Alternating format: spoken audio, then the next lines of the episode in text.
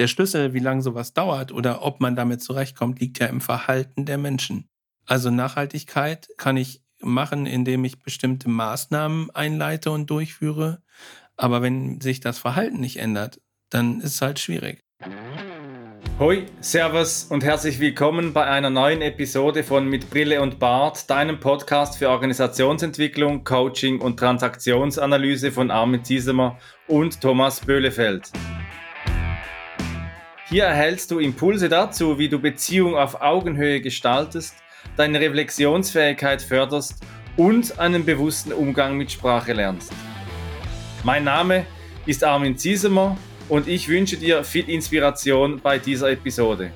Sei dabei und komm mit.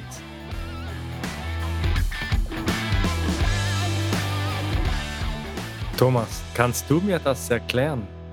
Da hat ein Lehrer aus Gradkorn, das ist in Österreich, mit seiner Klasse exakt 18.100 Bäume aus Papier eingesammelt und hat sie zu einer fast zweieinhalb Kilometer langen Kette zusammengefügt und das ist jetzt als CSR-Projekt im Guinness Buch der Rekorde aufgeführt.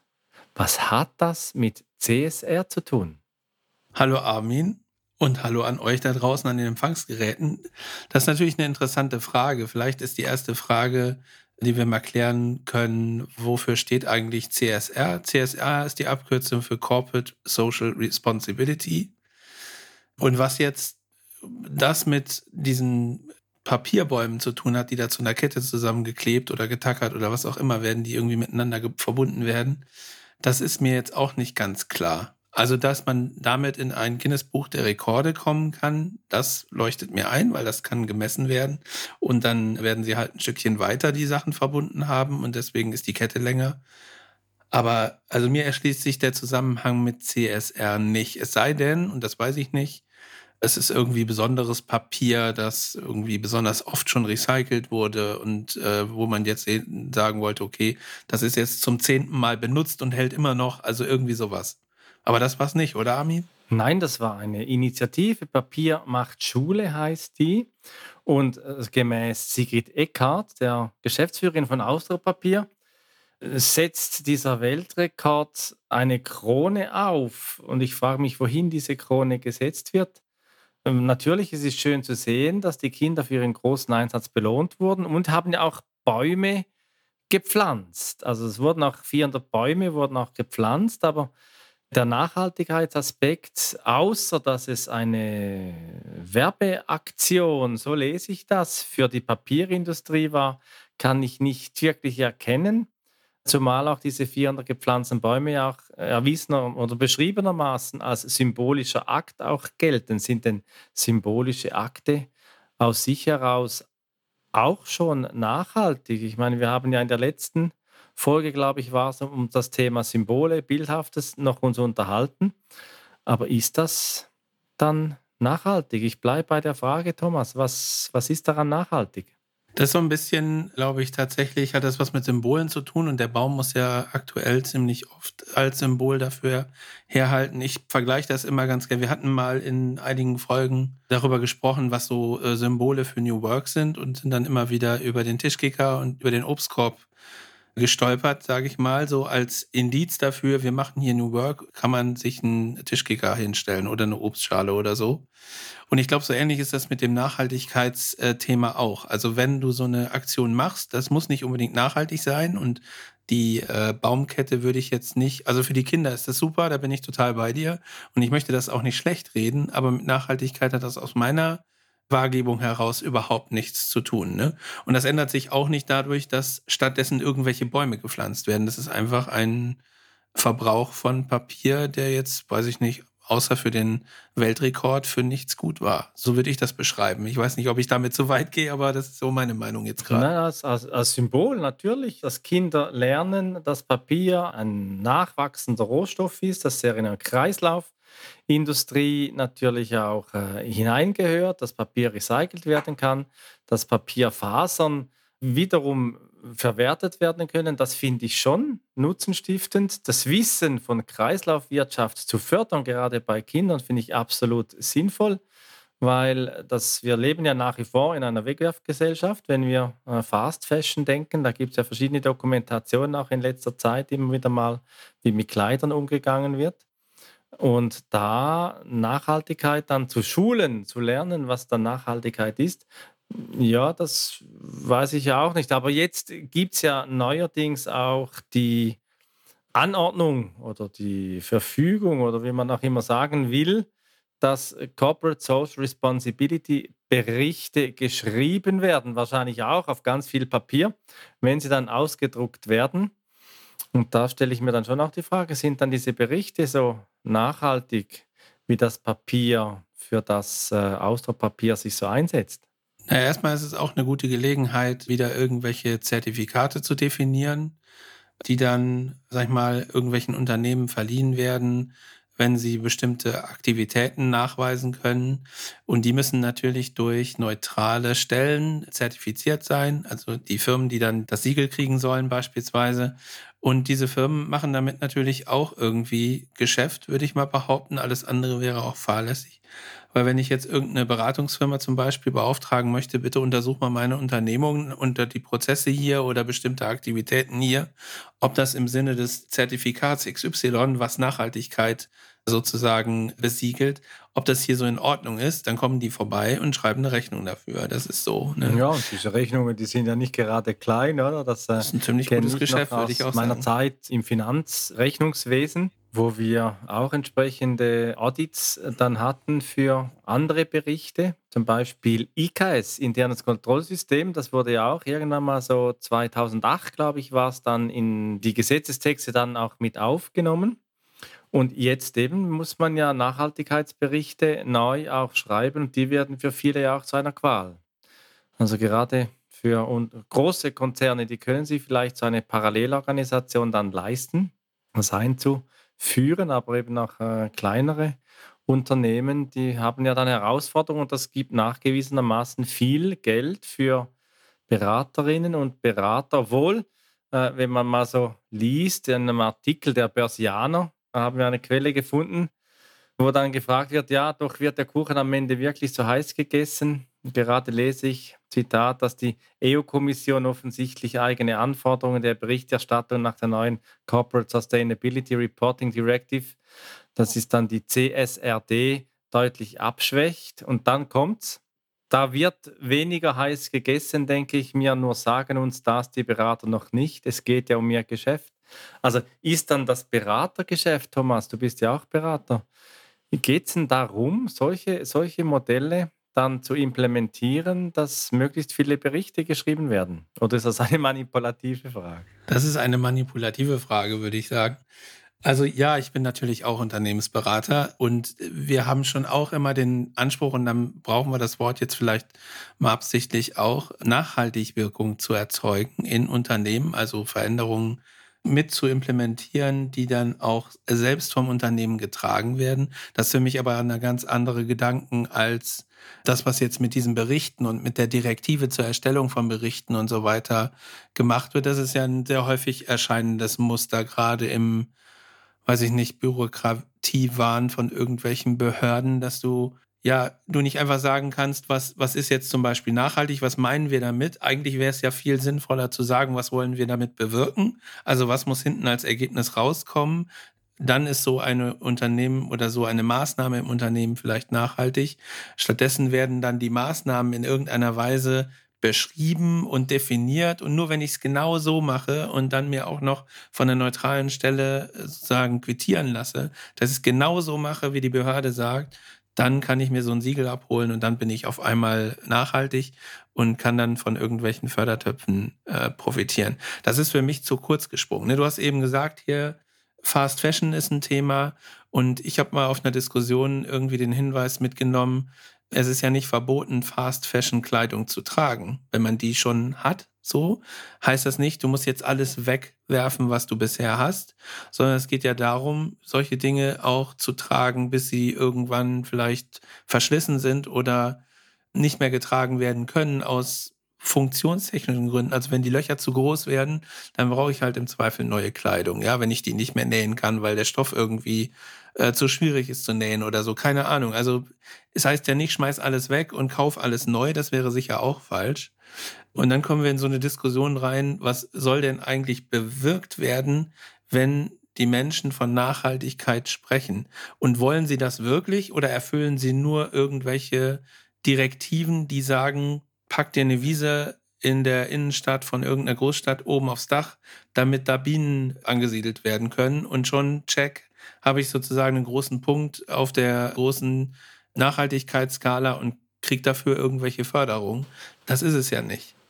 Der Wille zum Sinn. Wir haben in der Folge 91 schon mal darüber gesprochen, was uns denn treibt. Und da haben wir das Thema ja auch schon ein bisschen gestreift.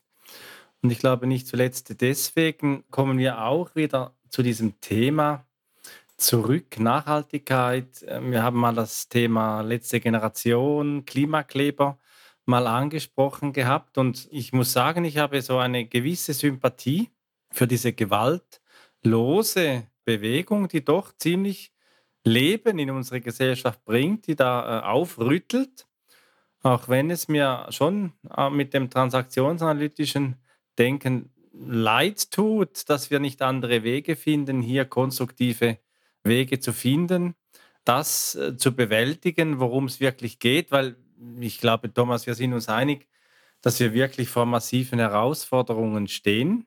Also wir haben nebenindustrielle Vermüllung, beispielsweise Fast Fashion, Klimawandel, you name it, äh, Verlust biologischer Vielfalt, du hast die Bienen erwähnt, auf dem Dach, die einen kleinen Tropfen auf einen ganz heißen Stein auch werfen. Ich war jetzt im Urlaub und habe so ein, zwei Plastiksäcke aus dem Meer gefischt und die in den Müll geworfen. Ich weiß nicht, ob da wirklich viel Beitrag zur Nachhaltigkeit ist. Aber es ist ja schon die Frage, ja, wie wird dann wirklich Nachhaltigkeit, CSR, Corporate Social Responsibility, wie wird dann das ja, übernommen? Also für mich ist ein wesentlicher Faktor halt, dass es eine authentische Maßnahme sein soll. Also das Unternehmen soll wirklich dann auch die Absicht haben, äh, nachhaltig irgendeine Wirkung zu erzielen und nicht zu einem bestimmten Zeitpunkt irgendein, also äh, nehmen wir nochmal die Bienen auf dem Dach, die Maßnahme als solche können wir ja nicht schlecht reden. Das ist eine gute Idee grundsätzlich, Lebensraum für Bienen zu schaffen. Das meine ich auch nicht. Aber wenn man dann sagt, okay, pass auf, wir machen das jetzt, weil in einem Monat kommt so eine Beratungsgesellschaft und die muss auf ihrem äh, Checklisten irgendwo Haken machen. Und wenn die wieder weg sind, dann warten wir noch ein halbes Jahr und dann kommen die Bienen wieder weg. So, dann habe ich halt das Siegel bekommen, ich bin hier nachhaltig, aber ich habe es nicht nachhaltig gemacht. So, weil ich es vielleicht auch gar nicht will, keine Ahnung, sondern einfach mir einen Aufkleber an die Eingangstür machen möchte, damit die Leute beruhigt sind und bewundernd auf das Gebäude gucken und sagen, guck mal, die tun was.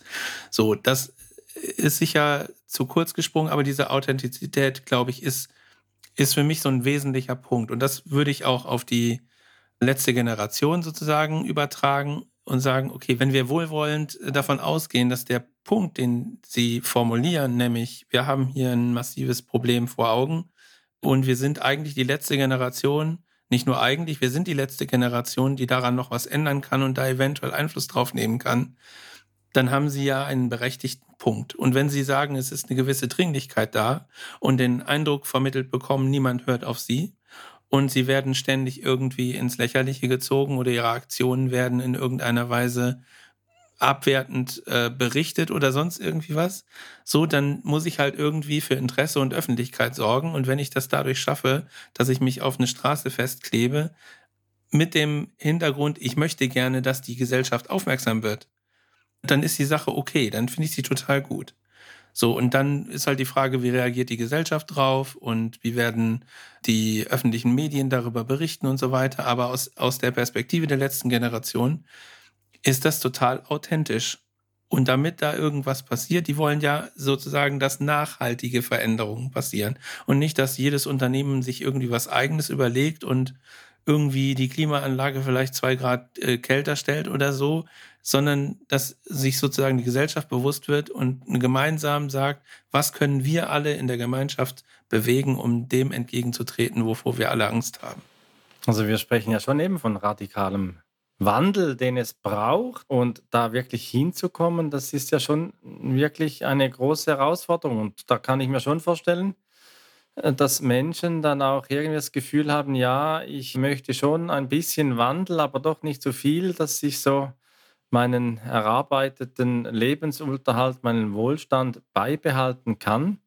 Und da dann in einer ja, gewissen Hektik auch viele kleine Maßnahmen äh, geschaffen werden, die für, sich selber wahrscheinlich auch sehr wertvoll sind, aber in der großen Menge eben nichts bringen. Und da gibt es ja die 17 Ziele von den United Nations, die eine Auflauflinie geben, zu sagen, daran kann man sich orientieren und diesen Konsens zu finden, woran will man wirklich arbeiten. Ich glaube, da sind diese 17 Ziele der United Nations für das Sustainable Development, für diese nachhaltige Entwicklung eine gute Leitlinie, an denen sich auch Maßnahmen ableiten lassen. Aber natürlich, ich kann immer auch bei meinem Unternehmen schauen, was hätte ich noch gerade gerne, was passt vielleicht auch noch und was sieht vielleicht eben baulich, um nochmal die Bienen auf dem Dach zu nehmen, was sieht vielleicht auch nicht, nicht aus. Ist ja die Frage von Begrünung von Fassaden beispielsweise oder solche baulichen Maßnahmen die dann auch oft auch mit der Ästhetik, mit der Bauästhetik danach verbunden werden. Ja, und diese Einzelmaßnahmen, also natürlich sind die Ziele der UN da ähm, eine gute Orientierung, aber Maßnahmen so einzeln pro Unternehmen sind halt nur bedingt wirkungsvoll. Ne? Und es gibt einen Artikel, der Ende des letzten Jahres, also Ende 2022, erschienen ist in T3N mit dem Titel CSR, so treten Unternehmen globalen Krisen entgegen. Und darin wird unter anderem eben auch die Frage gestellt, was ist eigentlich der Unterschied zwischen Nachhaltigkeit und CSR? Dann wird halt gesagt, okay, in den Unternehmen äh, werden die Begriffe sehr häufig irgendwie in einen Topf geworfen. Da gibt es Nachhaltigkeitsstrategien, CSR-Strategien und irgendwie meinen sie alle das Gleiche. Und dann zitiere ich jetzt mal, Zitat, tatsächlich ist die Grenze aber etwas konkreter, denn der Begriff Nachhaltigkeit beschreibt vielmehr das große Ganze.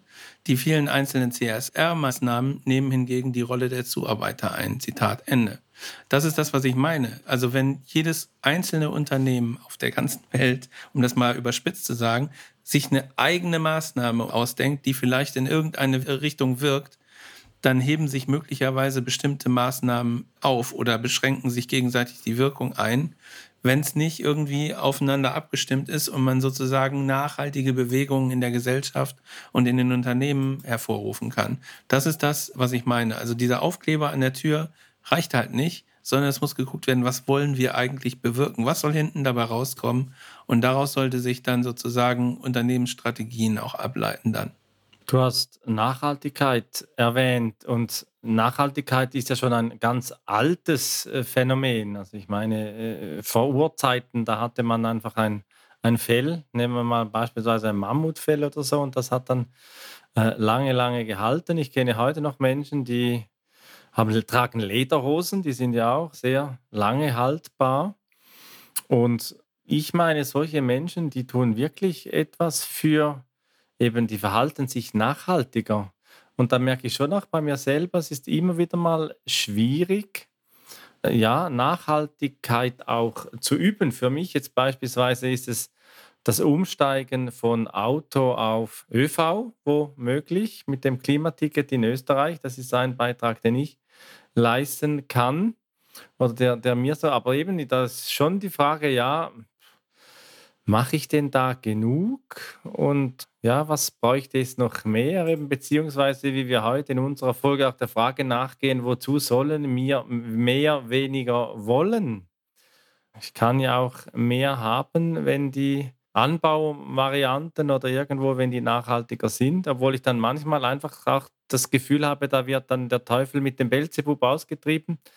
Nehmen wir beispielsweise Bioprodukte, ist ja auch viel Labeling mit dabei und sagt, da wird einfach der Deckungsbeitrag erhöht durch etwas andere Anbaumaßnahmen. Der Handel verdient mehr, aber was bringt es dem Kunden? Wäre es nicht besser, wenn wir alle einfach etwas weniger konsumieren würden? Ja, grundsätzlich ja. Also da bin ich bei dir, wenn du das mit dem, äh, was war das für ein Fell nochmal? Mammutfell sagst, das kommt ja aus einer Zeit, wo die Menschen erstens viel weniger auf der Welt waren und zweitens sich auch überlegt haben, wenn ich jetzt schon ein Risiko eingehe, so ein Tier zu jagen, dann möchte ich auch möglichst alles davon nutzen, so. Und das passiert ja heute nicht. Also, dass die Menschen darauf achten, bestimmte Tiere nicht zu überjagen oder so, das gibt's ja nicht mehr. Weil die meisten jagen nicht mehr selbst, sondern gehen im Supermarkt auf die Jagd oder sonst irgendwo, wo man was einkaufen kann, auf die Jagd und kriegen gar nicht mit, wie viele, weiß ich nicht, Fische aus den Meeren gezogen werden und so weiter. Ein anderes Beispiel habe ich äh, bei uns in der Nachbarschaft tatsächlich. Wir wohnen so ein bisschen außerhalb von der Stadt und da gibt es so Felder und da werden bestimmte Pflanzen angebaut. Und dann haben wir gefragt, was ist denn das hier? Und das ist irgendwie so eine Versuchsfläche von der EU, glaube ich, sogar gefördert. Äh, da werden Pflanzen angebaut, die besonders äh, viel CO2 speichern und damit sozusagen klimafreundlicher sind als andere Pflanzen. Und gleichzeitig wurde dann auch gesagt, na ja, aber die kommen in so und so vielen Jahren weg, weil wenn die dann verkauft werden, dann bringen die mehr, als wenn ich hier die üblichen Pflanzen anbaue. So. Das heißt, da ist nochmal ein wirtschaftlicher Aspekt drin. Und dann geht aber die Nachhaltigkeit verloren. Also wenn ich das nur für einen bestimmten Zeitraum mache und danach ist es wieder so wie vorher, dann ist es für mich nicht nachhaltig so. Das heißt aber nicht, um das gleich aufzulösen, dass man mit nachhaltigen Maßnahmen kein Geld verdienen kann. Sondern wenn es eine gute Idee ist, die der Gesellschaft und dem Planeten irgendwas bringt und ähm, das wird verkauft, dann bin ich dafür, dass die Menschen damit auch Geld verdienen und damit auch Wohlstand erlangen oder so. Ich muss ja nicht alles der Gesellschaft zur Verfügung stellen und, und verschenken, äh, was ich mir so ausdenke. Das ist, aus, aus meiner Sicht ist das voll in Ordnung. Und was du als Einzelne, ja, kam ja von deiner Frage, was kann ich denn noch tun außer ÖPNV oder ÖV, hast du gesagt? Also ich glaube, dass das ein guter Schritt ist, weil wenn das natürlich klingt, ist das erstmal für eine einzelne Person vielleicht ein bisschen wenig so gefühlt.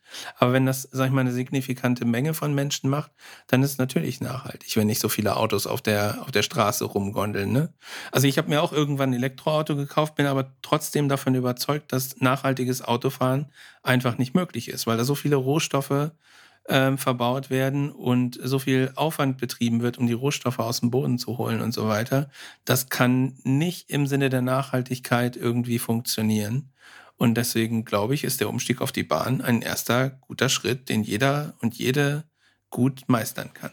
Ja, wenn die Bahn dann auch entsprechende Zuverlässigkeit natürlich auch bringt. Das ist ja in Europa haben wir da ganz unterschiedliche Qualitäten. Bei der Bahn mit der Zuverlässigkeit beispielsweise.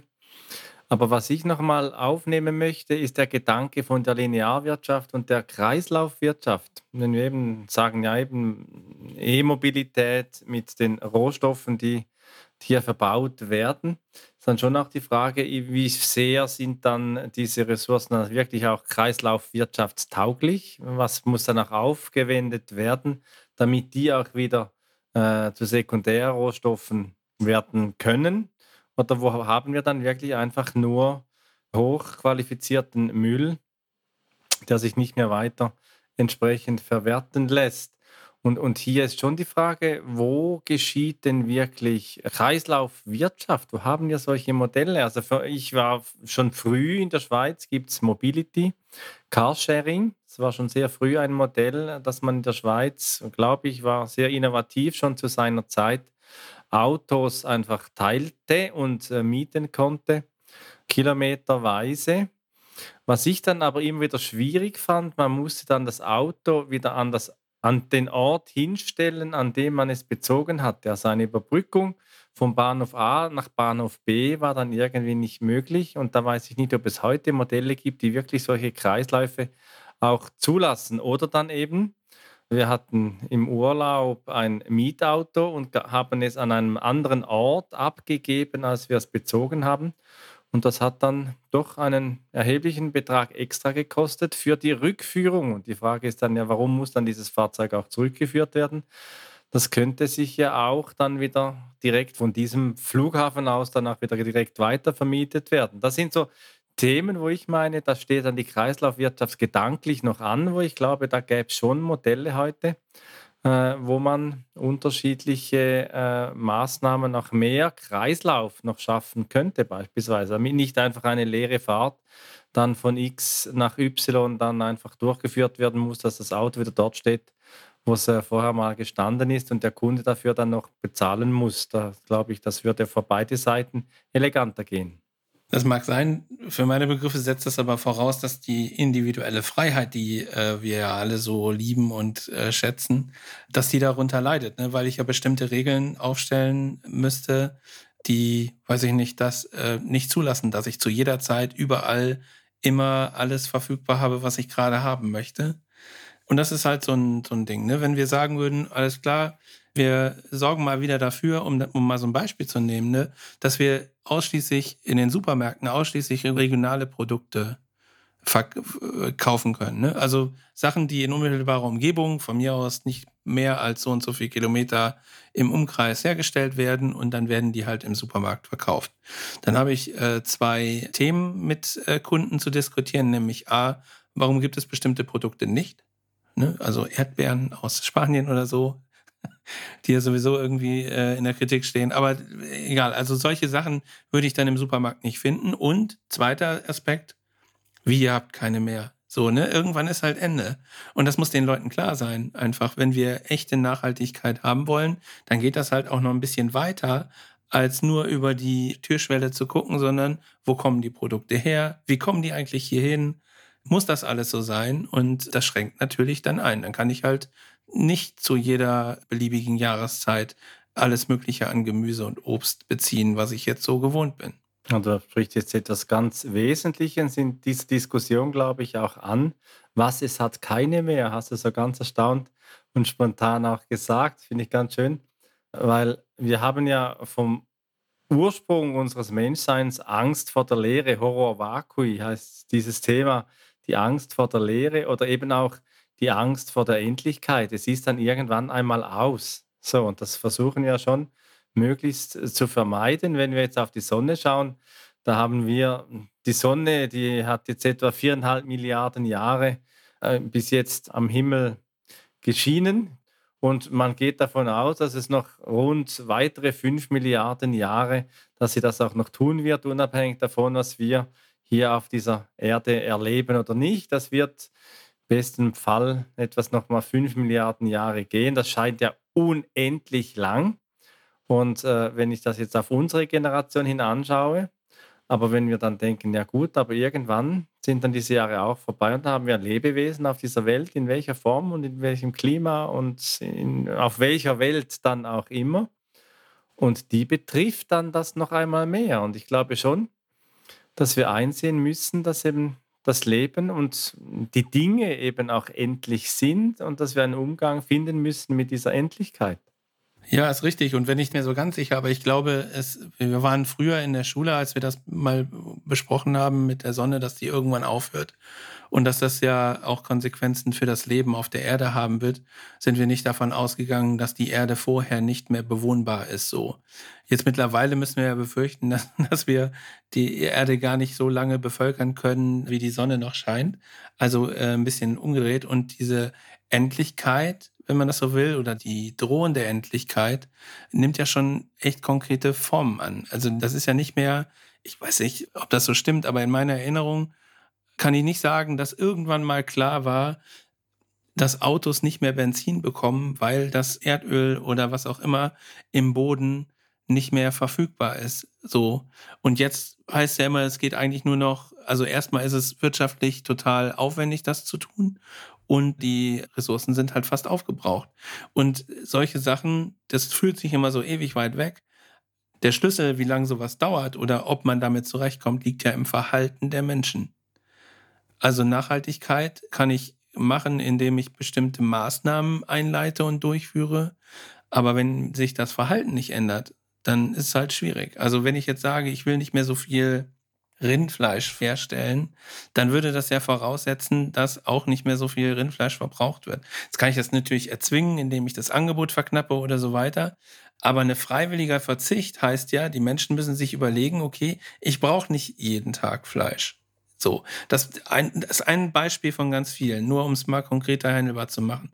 Das heißt, wenn eine Familie irgendwann sagt, so, wir machen das nur noch am Wochenende oder gar nicht mehr oder wie auch immer, dann ist das natürlich ein klitzekleiner Tropfen auf einem ziemlich heißen Stein. Aber in der Masse wird es halt wirksam. Und genauso ist das mit den Maßnahmen, die Unternehmen sich überlegen, um Nachhaltigkeit sozusagen irgendwie zu unterstützen. Also Einzelsachen, das ist zwar alles gut, wahrscheinlich, was die da machen und auch gut überlegt und wir wollen das jetzt tun, aber in der Wirksamkeit ist es halt stark eingeschränkt, wenn es nicht aufeinander abgestimmt ist. Ja, das abgestimmt. Das hatten wir eben schon mit den Zielen der United Nations, diese 17 Ziele, die genutzt werden können als äh, Orientierungspunkt. Und dann gibt es ja eben auch, ich habe jetzt von der Sonne mal noch gesprochen, mit diesen 13 Milliarden Jahren Brennstoff, die die Sonne beinhaltet. Auf der anderen Seite gibt es dann auch äh, den geplanten Verschleiß, wo wir Menschen ja auch dazu neigen, dann zu sagen, ja, wir brauchen. Wir haben mal in einer Folge zum Thema Utilitarismus, äh, die Ethik des Nutzens uns mal unterhalten, wo der Mensch ja dann auch diese ökonomischen Nutzen auch haben muss. Und da gibt es ja nachgewiesenermaßen aus den äh, 20er Jahren des letzten Jahrhunderts das Phoebus-Kartell. Und Phoebus war ja der Gott des Lichts, so wurde das benannt. Und in diesem Kartell, da hat man die Glühbirnen ja eingeschränkt oder ja, vereinheitlicht in Bezug auf die Lebensdauer, die Helligkeit und den Stromverbrauch. Das war eine große Standardisierung, wo man sich sehr vieles dann auf etwas ausgerichtet und geeinigt dann auch hat. Also insofern ist dann wahrscheinlich nur die Ausrichtung auf ein gemeinsames Ziel auch nicht unbedingt das, wenn man mehr könnte. Also wenn man beispielsweise eben Glühbirnen hat, die zweieinhalbtausend Stunden brennen könnten und dann gedeckelt wird bei 1000, dann hat die Glühbirne natürlich einen ökonomischen Nachteil. Und da glaube ich schon, bin ich überzeugt, dass ja auch belohnt werden soll, bewusst belohnt werden soll, was eben auch unter Umständen ökonomische Nachteile auch bringt. Ja, wenn man so will, ist das ja eine Minus Minusnachhaltigkeit. Wenn ich, wenn ich sozusagen die Lebensdauer künstlich äh, reduziere und damit für mehr Abfall und mehr Produktion und mehr Verkaufszahlen sorge, dann ist es ja nicht das, was, was ich meinte mit authentischen Maßnahmen dazu, irgendwie nachhaltige umweltschonende Maßnahmen einzuleiten. Ne? Das ist vielleicht in, in anderen äh, Unternehmens- äh, oder Wirtschaftszweigen auch so. Aber wenn wir mal unterstellen, dass äh, es durchaus Unternehmen gibt, die das unterstützen wollen, wäre es halt echt gut, wenn sie sich gemeinsam was überlegen würden und nicht irgendwie, also die, die, kein Kartell im Sinne von, wir nutzen unsere Marktmacht aus, um noch mehr Geld zu verdienen, sondern wie können wir im Sinne Umwelt- und Klimaschutz, wie können wir da wirksam werden? Ja, wie kann man wirksam werden? Und wir stehen immer wieder mal da bei vielen Blättern Papier, die Schulkinder zusammengeschnürt haben zu einem Weltrekord und auf der anderen Seite Kilometer weiß, zumindest äh, datenmäßig, ob es dann eben ausgedruckt wird, dann auch Berichte, die dann geschrieben werden zum Thema CSR, wo dann wirklich die Frage ist, ja gut, was bringt denn so eine verpflichtende externe Prüfung? Ist es dann einfach der Gesetzgeber, der Unternehmen dazu dann auch zwingt, rein regulatorisch, dass äh, Maßnahmen äh, nachgewiesen werden müssen? Du hast am Anfang, Thomas, gesagt, weil am meisten schätzt du es, wenn bei deinen Kunden, und so sehe ich es auch, bei meinen Kunden, wenn wirklich auch Einsicht, wenn Erkenntnis geschieht, wenn man merkt, auch einen Innovationscharakter. Wir können Nachhaltigkeit aus uns selbst heraus schöpfen und wir gewinnen dadurch im besten Fall vielleicht eben auch wirtschaftliche Vorteile.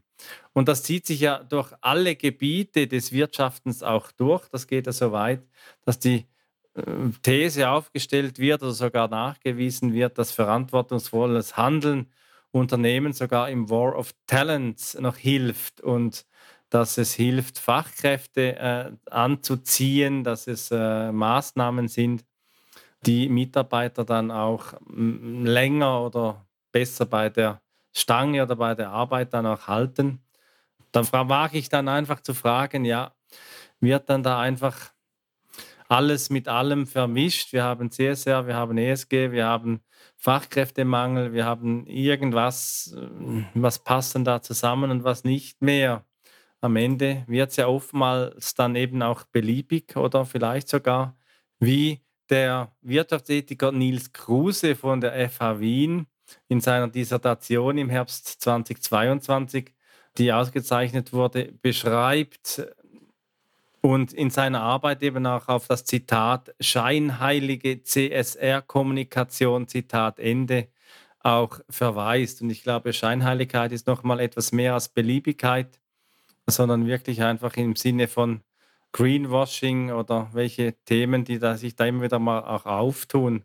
Und da glaube ich, da braucht schon eine Ernsthaftigkeit bei den Maßnahmen, die eben wirklich unterstützen, Corporate Social Responsibility wirklich zu übernehmen und nicht nur einfach davon zu sprechen.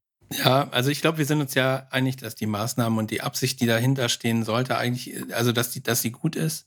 Und ich finde es auch äh, gut, dass es sozusagen in der gesellschaftlichen Wahrnehmung angekommen ist, dass solche Themen wichtig sind. Und ja, ich glaube, dass es beim War for Talents äh, wichtig ist, weil wenn ich als Mensch eine besondere Fähigkeit habe oder einen Beruf ausüben kann, der gerade gefragt ist und ich habe solche Themen im Hinterkopf, dann habe ich natürlich auch eine Möglichkeit, da Einfluss drauf zu nehmen und zu sagen, für wen möchte ich denn meine Fähigkeiten einsetzen und wer soll davon profitieren. Und dann sind es vielleicht Unternehmen, die sich in bestimmten Maßnahmen verpflichtet fühlen. So. Und auch was das Thema Berichte angeht, wenn man so mal die andere Perspektive einnimmt, eine Perspektivwechsel ist ja immer so unser Ding auch. Wenn ich jetzt eine öffentliche Hand bin und habe einen Fördertopf darum liegen, der nachhaltiges Wirtschaften sozusagen unterstützen soll, dann kann ich jetzt auch nicht einfach die Kohle raushauen, so nach dem Motto, wer sich zuerst meldet, kriegt das Geld, sondern ich muss mich ja irgendwie absichern. Und dann kann ich über eine Eigenauskunft der Firma halt äh, möglicherweise nicht darauf schließen, ob da wirklich was gemacht wird, so, ich will ja die Sicherheit haben, dass das Geld da ankommt, wo es gebraucht und wird und wo es wirksam ist. Also komme ich vielleicht nicht drum rum. Also irgendwie so ein, so ein Abwägen davon ist vielleicht, ist vielleicht ganz gut. Aber es ist natürlich, wird damit viel Geld verdient, so, ne? Und ich habe da auch kein Patentrezept für, wie man es richtig machen könnte, aber eine gewisse Ausgewogenheit und eine gewisse Leichtigkeit und vielleicht eher das Konzentrieren auf was ist denn die Wirkung von? Also was kommt dabei raus? Was, was bewirkt denn diese Maßnahme, als die Maßnahme an sich zu bewerten? Das, glaube ich, ist der Schlüssel da, um für ein besseres Miteinander von Wirtschaft und Politik beispielsweise äh, hinzubekommen. Ja, die Frage, sind wir am Ende oder erst am Anfang mit diesem Thema, mit äh, dem Thema Nachhaltigkeit, Corporate Social Responsibility? Mehr, weniger? Und schon 1972 hat der Club of Rome, um dieses Buch auch wieder mal zu zitieren, die zentrale Aussage gemacht, auf einer begrenzten Erde ist grenzenloses Wachstum nicht möglich. Und das bringt dann schon auch die Frage, sind wir hier wirklich an einem Tipping Point, wo wir Wachstum grundsätzlich hinterfragen müssen, was heißt Wachstum, was, was heißt Wachstum auch aufzugeben? Oder gibt es vielleicht eben auch soziales oder qualitatives Wachstum, das mitbricht mit den gängigen ökonomischen Paradigmen von Triple Bottom Line oder eben Return on Investment denken, dass sich dann auf die Sustainable Finance Welt sich dann auch äh, niederschlägt oder wenn dann wirklich eben auch Rechnungslegungen wirklich CSR-konform dann auch bewältigt werden. Also wie werden beispielsweise Beziehungen in äh, Organisationen, die Qualität von Beziehungen finanziell bewertet? Äh, sind nachhaltige Beziehungen, eben Mitarbeiterbindung als Thema, da vielleicht auch eine kürzere Form der Nachhaltigkeit. Wie wird das unter Umständen dann eben auch finanziell bewertet? Das würde mich mal als ehemaliger Finanzler, würde mich das mal interessieren, ob es da Rechenmodelle gibt. Also würde ich sagen, gibt es bestimmt, habe ich aber noch nie jetzt so in live gesehen. Ich bin ja auch Finanzler vom Ursprung her. Aber also ich meine, es macht ja eigentlich äh, eine logische Schlussfolgerung, dass ich, wenn ich äh, begrenzten Platz auf der Erde habe, dass ich dann nicht beliebig viele Menschen beispielsweise äh, damit versorgen kann. Das ist, das ist, äh, soll, sollte uns allen klar sein. Und dann ist vielleicht auch manchmal äh, weniger mehr. Ich sage jetzt nicht, wir müssen die Menschheit zwingend reduzieren, aber wir müssen halt äh, von dem Ding weg, dass ich in den Supermarkt fahre und immer alles da finde und noch mehr als gebraucht wird und dass die Produktion ständig wächst und man immer noch versucht, aus jedem Quadratmeter Boden noch mehr äh, rauszuholen. Das kann ja auf Dauer nicht gut gehen und ich glaube, auf, auf sowas müssten wir einfach viel mehr achten, auch als Einzelperson. Wenn dir diese Episode von Mit Brille und Bart gefallen hat, dann zeig uns das mit deinem Like und abonniere gleich den Kanal, damit du keine Folge verpasst. Alle Links zur Folge findest du in den Show Notes. Da findest du auch unsere Kontaktdaten, wenn du uns etwas mitteilen möchtest. Wir sind verfügbar in Deutschland, Österreich, der Schweiz und natürlich remote, wenn du Orientierung und Begleitung für deine Veränderungsprozesse suchst. Teile diesen Podcast mit Menschen, die davon profitieren können und lass eine Rezension bei Apple Podcast da. Ich bin Armin und wünsche dir bis zur nächsten Episode eine gute Zeit. Komm mit und verbinde Perspektiven.